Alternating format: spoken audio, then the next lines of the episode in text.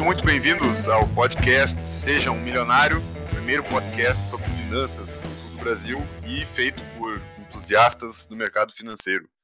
Eu sou o Eduardo Barreto, sou servidor público e aqui comigo está Jonathan Ribas, advogado e investidor. Fala aí, Jonathan. E aí, pessoal, sejam bem-vindos. E para esse primeiro episódio já temos um convidado de peso, é, investidor profissional, sócio da gestora Esperato Asset.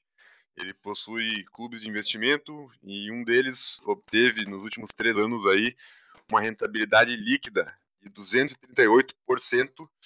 Atualmente mora em Miami, na Flórida. Eliseu Mânica Júnior, seja muito bem-vindo, Eliseu. Tudo bem aí? Prazer estar aqui no, no primeiro podcast participar. É uma honra, porque a gente também é amigo, a gente saiu da, da, da mesma cidade e todos somos é, apaixonados aí pelo mercado financeiro e que com certeza podcast aí vai acrescentar bastante é, para quem quer aí cada vez mais evoluir na parte do, do mercado financeiro, né?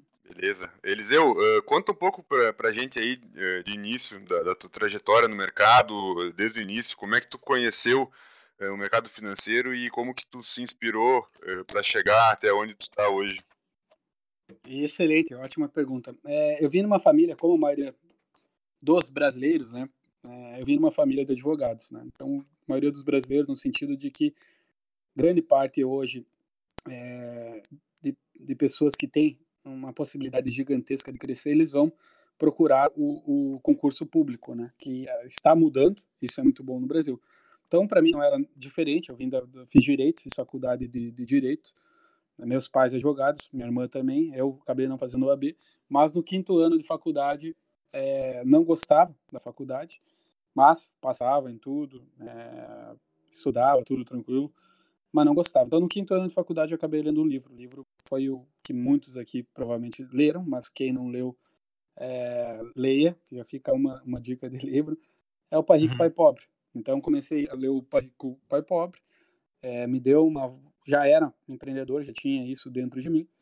É, e aí comecei a ver mais sobre o mercado financeiro. E aí, como era uma cidade pequena, né, eu amo a minha cidade, acho que todos somos da mesma cidade, é de Santo Ângelo, é, mas a gente tem que ir no mercado maior para buscar experiência. Então, eu decidi do que eu queria trabalhar no mercado financeiro, acabei é, vendo que duas coisas são importantes: uma experiência, que é, é, trabalhando se conquista, e tempo, é claro, e também a parte de a parte técnica, certificações é, e tudo mais, né? Então eu acabei indo para Porto Alegre, morei quatro anos, acabei fazendo um MBA lá na, na GV, em, em mercado, finanças e mercado de capitais, e acabei ao mesmo tempo trabalhando em escritórios de, de agente autônomo de investimento. O primeiro escritório foi de onde, no mesmo prédio onde surgiu, lá em Porto Alegre, na Florência Gartua, com a Mostardeiro, é onde saiu a, a XP Investimentos, que hoje, inclusive, é, agora em dezembro vai abrir capital, é, aqui nos Estados Unidos, inclusive. Então, Sim. foi no mesmo prédio que eles saíram. Só que ao contrário da, da, da XP, que logrou um êxito gigantesco, é, esse escritório durou seis meses, né? então acabou, acabou, é, acabou fechando. Mas que, que deu uma experiência boa. Posteriormente, eu acabei indo trabalhar em outro escritório. E aí, que também me deu grande experiência, que era, é, inclusive, do pessoal, do, do filho do vice-governador do Rio Grande do Sul e tudo mais, Uhum. que é, sou grato pela experiência que eu tive e também então tendo essa parte prática e também a parte teórica. E, e sempre uh, saía digamos assim para fazer cursos evoluir fazendo certificações a certificação da Ancor de PQO CPA 20 CNPI de analista. Nesses escritórios tu trabalhou como agente autônomo. Todos como agente autônomo no investimento né? Mesmo depois tendo a parte do CNPI né? Acabei tirando uns. Ah, isso em 2000 2008, 2009, 2009 até 2011. Eu fiquei em Porto Alegre 2009, não, 2008, 2009, 2010, 2011. Quando é, quando escrevia para jornal, né, é, na época lá para Santo Ângelo e tentava é, também na maneira que vocês estão fazendo, ambos, né, é, trazer mais educação financeira. Então escrevia para jornal e aí é, fiquei sabendo que tinha uma pessoa que iria é, iria abrir um, estava querendo abrir um escritório em Santo Ângelo. Então, pô, eu estou tentando fomentar o mercado e, e vem alguém que quer, quer abrir um escritório, por que, que não unir forças? Né? Então, fui, voltei para Santo Ângelo, acabei conversando com essa pessoa, pô, cidade menor, por que dividir a, a, a cidade? Vamos unir forças e vamos crescer junto, né? Então isso claro. acabou acontecendo, esse sócio, Fabiano, um outro sócio, é, tinha um amigo que eu jogava futebol, e, e esse, e ele tinha um irmão, Tarcísio Fontana, era quem jogava futebol comigo, jogava razoavelmente, até dava pro gasto. mas, mas aí esse, o Tarcísio jogava muito bem também, Felipe, o Felipe Fontana, acabou se tornando sócio, que é hoje é, quem é o, o, vem tocando, e uh, a gente abriu o escritório em abril de 2011, no início muita dificuldade, no sentido de que o pessoal só via mercado de ações, bolsa, acho um momento parecido com o momento que está acontecendo agora, mas que, que uh, lá em 2013, por aí, a própria XP acabou é, diversificando, digamos assim, trazendo a parte de CDBs de vários bancos, trazendo essa parte de shopping center financeiro, inclusive batendo nessa tecla muito na parte de, de advertising, né, de, de, de propaganda. E, e aí foi isso, acabei depois de fazendo curso em São Paulo, Master em Governança Corporativa Evaluation, mas sempre saindo, digamos assim.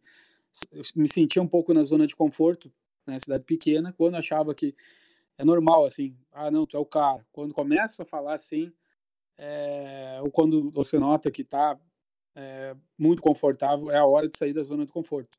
Não, não dá para ficar na zona de conforto. Quem quer crescer não combina a palavra crescimento com a zona de conforto. E dói. Concordo, concordo plenamente. Tem que ser um é, dói. formado sempre. Do, exatamente, é boa, boa, junto. É. Aí, é, então acabei, acabei saindo, sempre saía, sempre buscava.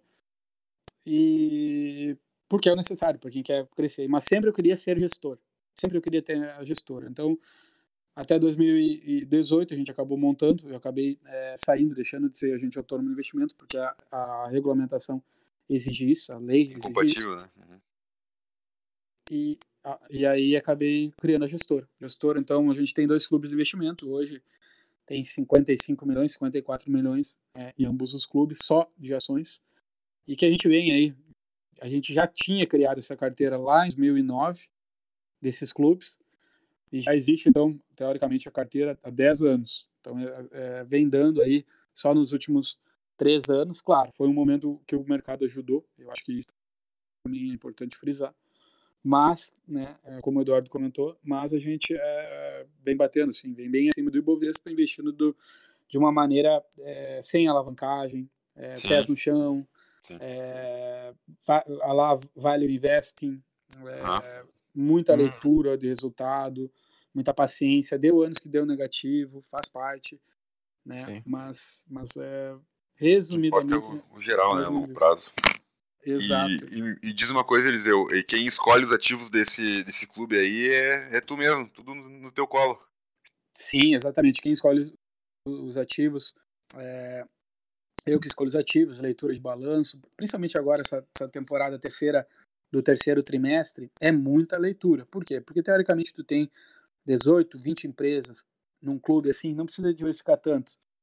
É, a diversificação, é, estatisticamente, ela perde, digamos assim, quantos ativos, já, já comentando na ter para uma diversificar, no máximo. É exatamente. É, no máximo 26 ativos, no máximo, porque depois o teu ganho marginal é, é muito pequeno. Então, e outra, que... tu tem que dominar o que tu, ou tentar dominar o que tu, os ativos que tu tem, tentar saber tudo sobre eles. Não tem como tu saber de 20, 25 ativos, né?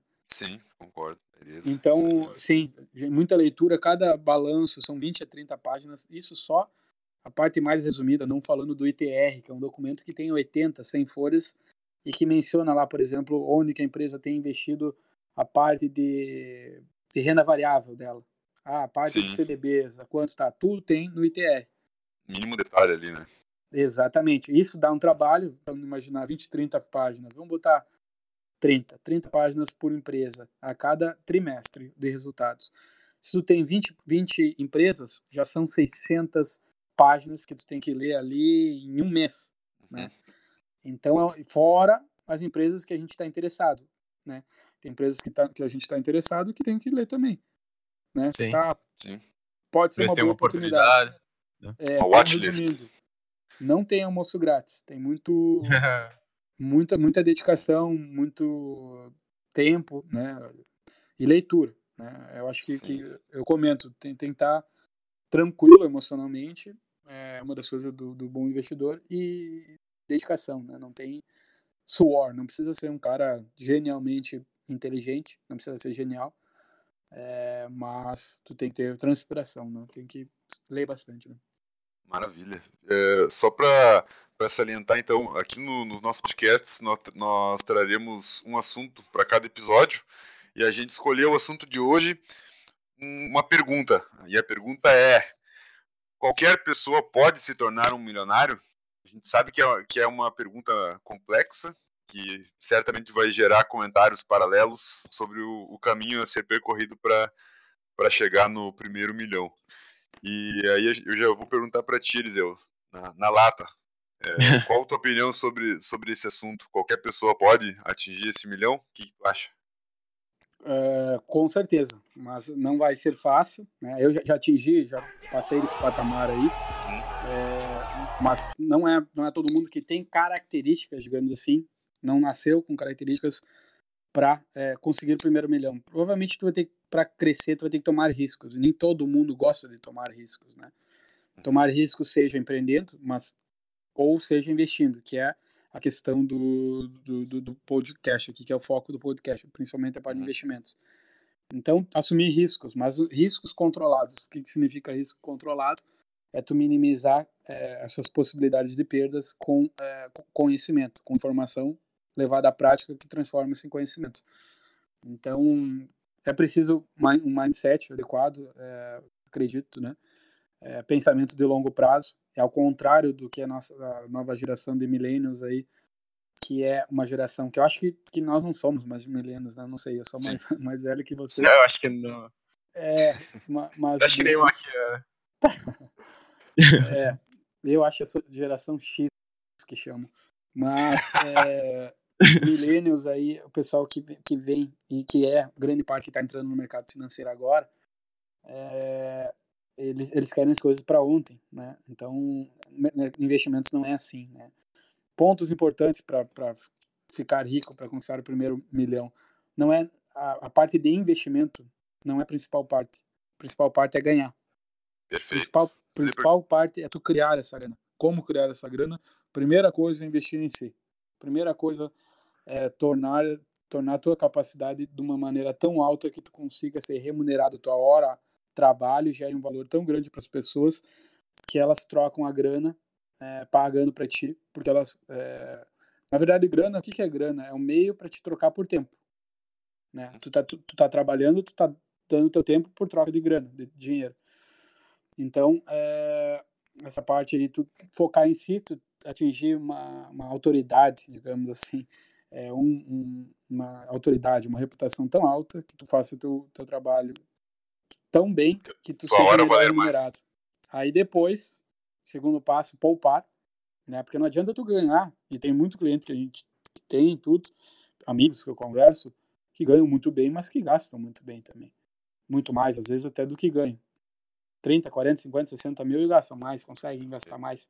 E o segundo cara... passo seria equilibrar isso, né? É, exatamente. Então, primeiro ganhar, o segundo poupar e poupar. O que, que é o ato de poupar? É trocar o, a tua esse pensamento de consumo imediato para te consumir ganhando mais no futuro. Tu deixa de consumir hoje para para consumir no futuro. E nem todo mundo também tem essa, esse mindset, esse, esse pensamento. Exatamente. Então, é, é poupar, o mais difícil, né? Talvez. E, exatamente, é um dos mais difíceis, ainda mais é, iPhone, carro, e troca tudo muito rápido, e tudo muda muito rápido. Pessoas não que... querem abrir mão, às vezes, de deixar ter aquele bem ali naquele momento para ter no futuro, né? Exatamente, bem colocado. E aí a terceira parte que seria sim, o investimento. Investir, investir corretamente. Há de duas maneiras, uma maneira passiva, via fundos, via tipo clube, fundo, tem alguém cuidando, se a pessoa não tem tempo. Eu até acho que é bom fazer isso, né? Por quê? Porque tu tem que focar naquilo que tu é bom, né? Se tu não tem tempo para te aprender sobre investimentos, é, vai de uma maneira passiva. Foca no teu trabalho e vai poupando e vai, vai investindo numa, num fundo, algo assim, numa, ou até um ETF, é, de uma maneira passiva e, ou maneira ativa. Para quem tem mais tempo, muita gente querendo entrar agora no mercado, querendo. O mercado está subindo bem, de Bovespa aí, que é o índice benchmark, 22, 23% no ano. É, então tá mais fácil, assim, quando tá no mercado de alta. Bull market, teoricamente, é acima dos 20%, né? De alta. Então, é, fica mais fácil, mas para quem tem tempo, né? E tentar bater o Ibovespa. Não é fácil, é difícil, principalmente em médio e longo prazo. Um ano, dois anos, três anos é mais tranquilo. O próprio Warren Buffett, né? Ele comenta é, o período ideal para te verificar se tu se um fundo é bom, se os retornos estão bons, é no mínimo, né, em ações, no caso, investimento em ações, três anos, no mínimo. Né? Então, é, eu acho que, que sim, qualquer um pode, desde que tenha um mindset que, que tem essas características aí para tornar-se um, um, milionário. Não sei o que, que, vocês pensam aí também. Né? Top. Jonathan, diz aí qual é Uh, algumas coisas até o Eliseu falou mesmo antes da história dele, a gente já pode tirar alguns aspectos aí que são relevantes em relação a isso, né? É, que levam a pessoa a se tornar um milionário, ter sucesso na vida, simplesmente. Que é o fato do cara ser inconformado, né? O inconformado é aquela pessoa que sempre busca o crescimento, que nunca está satisfeito, nunca entra na zona de conforto. Né? Eu acho uhum. que ficar na zona de conforto não leva ninguém é, a crescer. É, também, às, às, vezes, as pessoas é, encaram esse inconformismo como algo ruim, porque elas confundem com ingratidão, que é um... Muito bem colocado, é.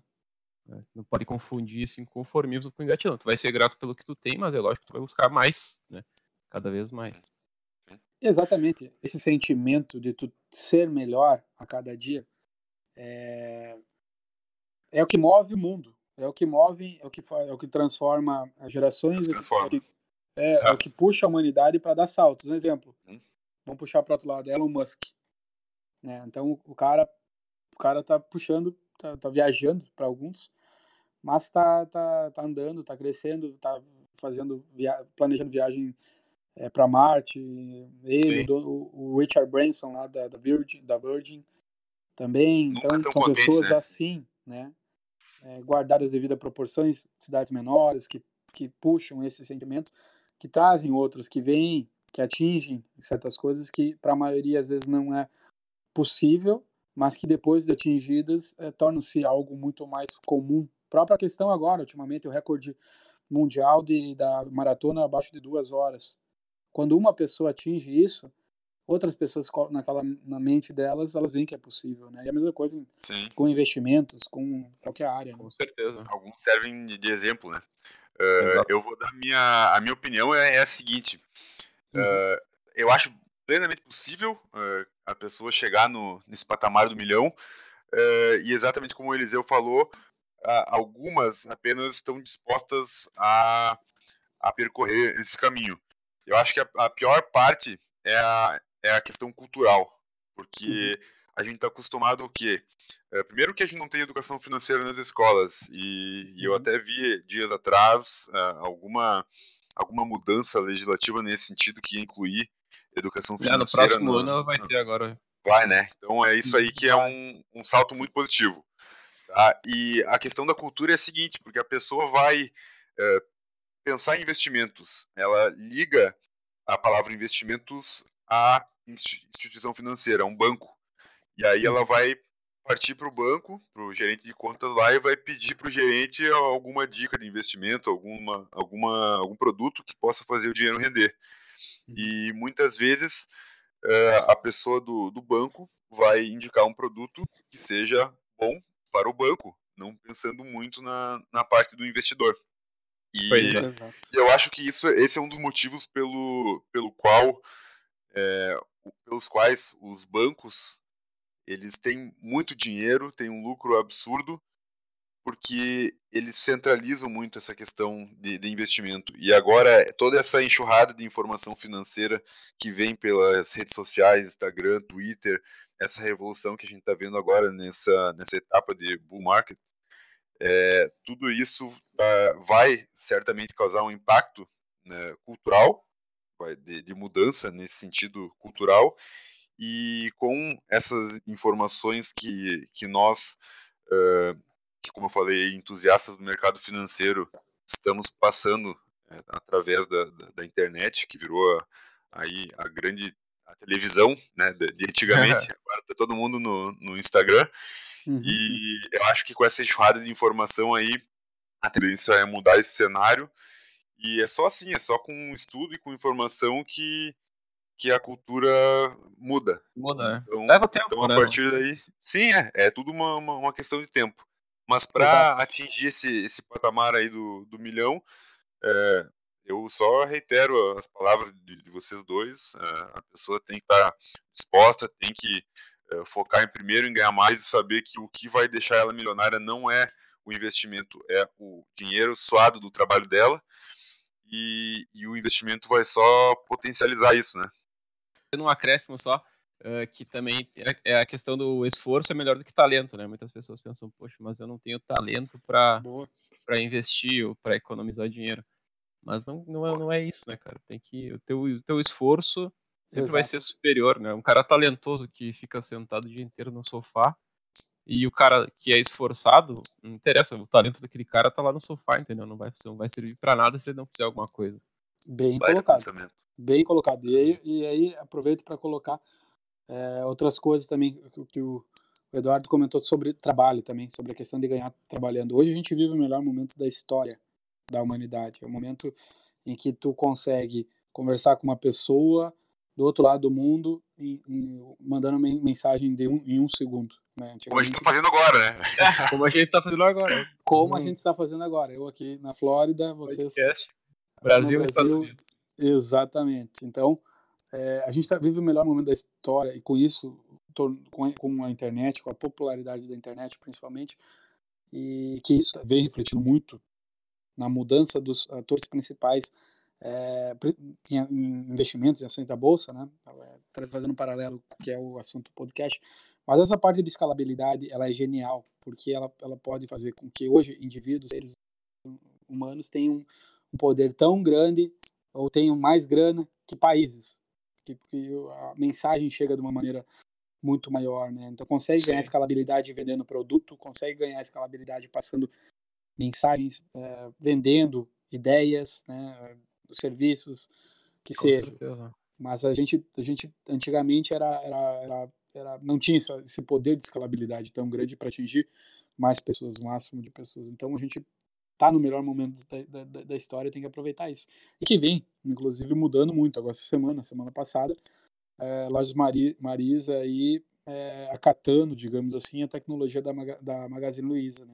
Uhum. Eu ouvi essa notícia, é muito boa também. Né? Então, essa questão de escalabilidade, que lá atrás, nos, nos anos 2000, início dos anos 2000, que deu a bolha.com, que também tudo que é extremo, não somente na vida e o mercado de ações, ele é extremista, tanto para o bem quanto para o mal, ele é maníaco depressivo, uma frase é, cunhada pelo Benjamin Graham e, e, que depois outros vários utilizaram, né?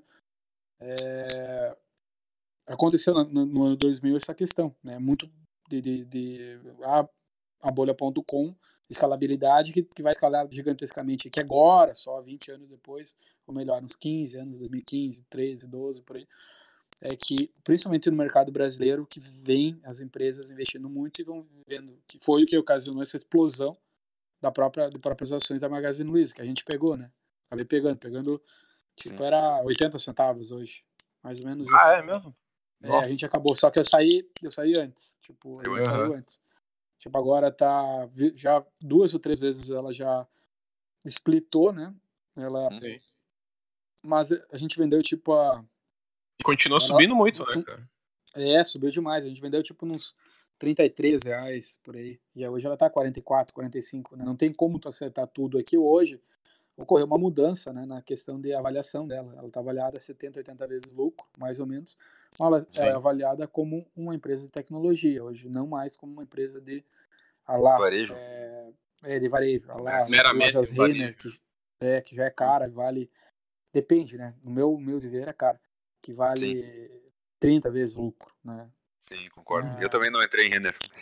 também não. É, né? eu, eu já tive, sei lá, por breves momentos, porque, pô, em, em 14, 15 anos no mercado é difícil não ter as ações, né? Uhum. Alguma, alguma vez, mas a gente já teve. Magazine, já, a gente pegou recentemente, PetroRio, a gente mantém, Unipar a gente pegou, vendeu aos 36, tá 30 por aí. 30 agora, 29, 30. É, não pegamos Banco Pan, BPAC, entrei agora, mas não pegamos essa alta toda. Uhum. Ma mas o mercado brasileiro, é, mesmo com esse bull market, vai dar a oportunidade, que é a pergunta central, vai dar a oportunidade de muita gente que não atingiu ainda um milhão é, acelerar esse processo aí, quem tiver no mercado nos próximos aí dois a três anos, caso não ocorra algo maior fora. Eu acho que a maior ameaça não é interna no Brasil, a maior ameaça é fora. Ela é China, é, lá Estados Unidos, né? A economia é, mundial né, tem mais probabilidade de cair, de, de uma crise aí do que a brasileira, não? Exatamente, porque o mercado, o mercado ele é, ele é de ciclos, né? E o uhum. ciclo brasileiro é uma, uma ele está na parte de recuperação, principalmente essa semana agora também, bons dados, é, é, juro caindo e, e, algo inimaginável, por exemplo, para vocês que são mais novos, ano 2000 ali tinha é, mais novos, mas não tão mais novos. Né? É, vou entregar a idade. Eu tô, eu tô coroa demais, não, sou novo também. Mas vocês são mais novos. Mas no ano 2000, 2001 ali, tu tinha juros a 42%. 43%. Caramba, então, de renda fixa. Então tu imagina, tu coloca dois anos, dobra teu capital. Sem uhum. risco. É, e aí tu tinha empresas de ações da bolsa negociadas um, uma vez e meia, duas vezes o lucro anual. É, Nossa, não tem, né, a pessoa não tem motivação para entrar na bolsa com uma renda fixa assim, né? Não, Exatamente, bem colocado. E é esse patamar de juntado a uma maior educação financeira, juntado com esse poder de escalabilidade de informações que é a internet, juntado com o cenário macro é, brasileiro de queda de juros e controle da inflação, é, tudo isso vai propiciar uma facilidade, para a gente não fugir do assunto principal, uhum. de, é, de pessoas atingirem mais facilmente e com, claro, um mindset adequado, é, atingir o, o, primeiro milhão, né? Sim, de bola. É para alcançar, digamos, o, o, primeiro milhão, ou mais, né? Independente de, de, qual seja o objetivo da pessoa. Mas tu acha que quais são os aspectos principais, assim, do mindset, assim, longo prazo, ou o quê?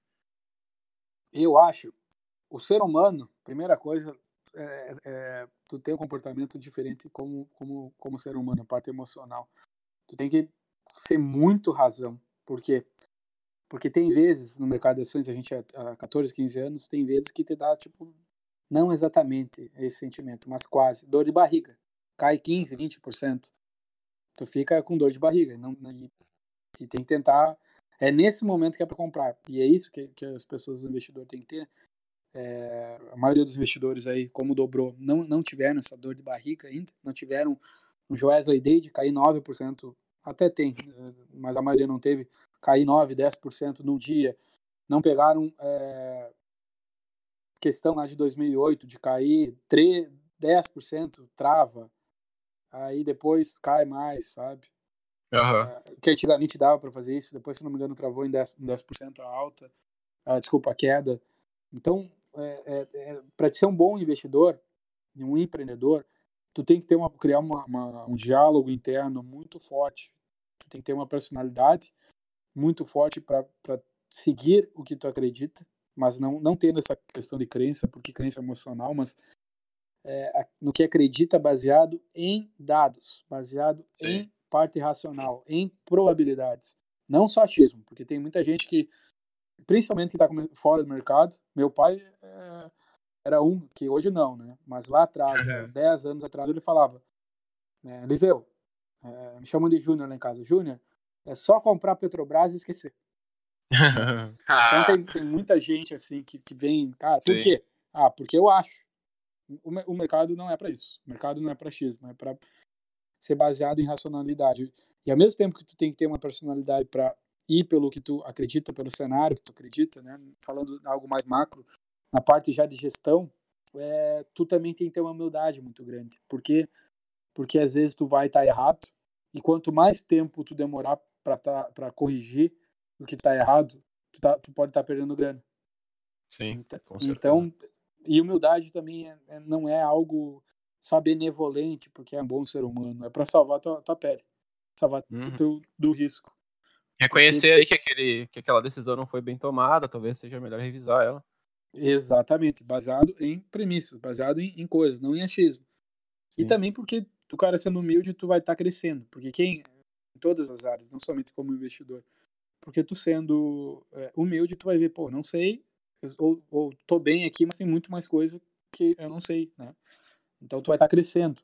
Né? Agora, a pessoa que está satisfeita, que é o que a gente conversou, inclusive, início, conversando no início do podcast, uma das coisas é que tem que ter uma insatisfação, ser grato, mas ter ser insatisfeito, be, uh, stay hungry, stay foolish, tipo, fique faminto para crescer, né? Fique. Sim.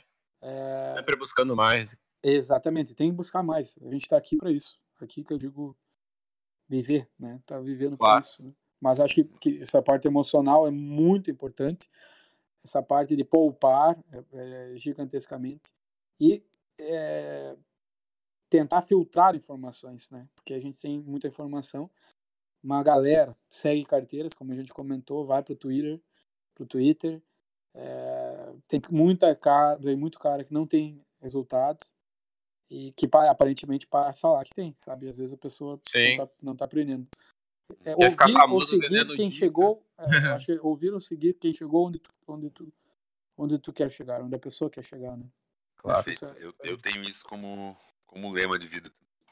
Sempre tendo um farol, né? E, e sempre procurar saber o que as pessoas fizeram para chegar lá e tu traçar aquilo como não como uma regra, mas ter uma, uma baliza, ter um norte e aí fazer o que precisa ser feito para chegar no objetivo final. É isso aí. É, e estabelecer metas é um ótimo é uma ótima forma também, né? Estabelecer algumas metas assim para ti, sempre se motivando a alcançar. Sim, Boa. Perfeito. Partir para a é. próxima. É, uma das coisas que pessoas fazem assim, que eu vejo pessoas de sucesso conversando até com tem, tem um cara que eu tava vendo o jogo ontem do, do Flamengo. É, não é flamenguista, eu também não, mas é um amigão meu. Ele trabalha num, no maior banco de investimento do Brasil, só que aqui nos Estados Unidos ele trabalha, ele é, ele é, é, é um cara que, que, é muito humilde, mas ele, ele humilde no sentido de que ele tem uma posição grande no banco, mas ele é um cara simples assim. E aí ele fala para mim, falou para mim, inclusive ele já passou por isso, quanto a essa questão de, de metas, né? Tu pegar escrever as tuas metas. Eu quero, eh, pessoal, ah, eu quero ganhar tanto. Beleza. O que, que eu vou fazer? Como eu vou conseguir isso?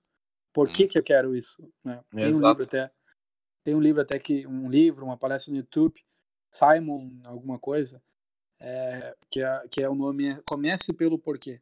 Então, para fundamentar isso, escrever é, essa, esse, é, desculpa, essas metas fundamentadas, né? Tendo um porquê.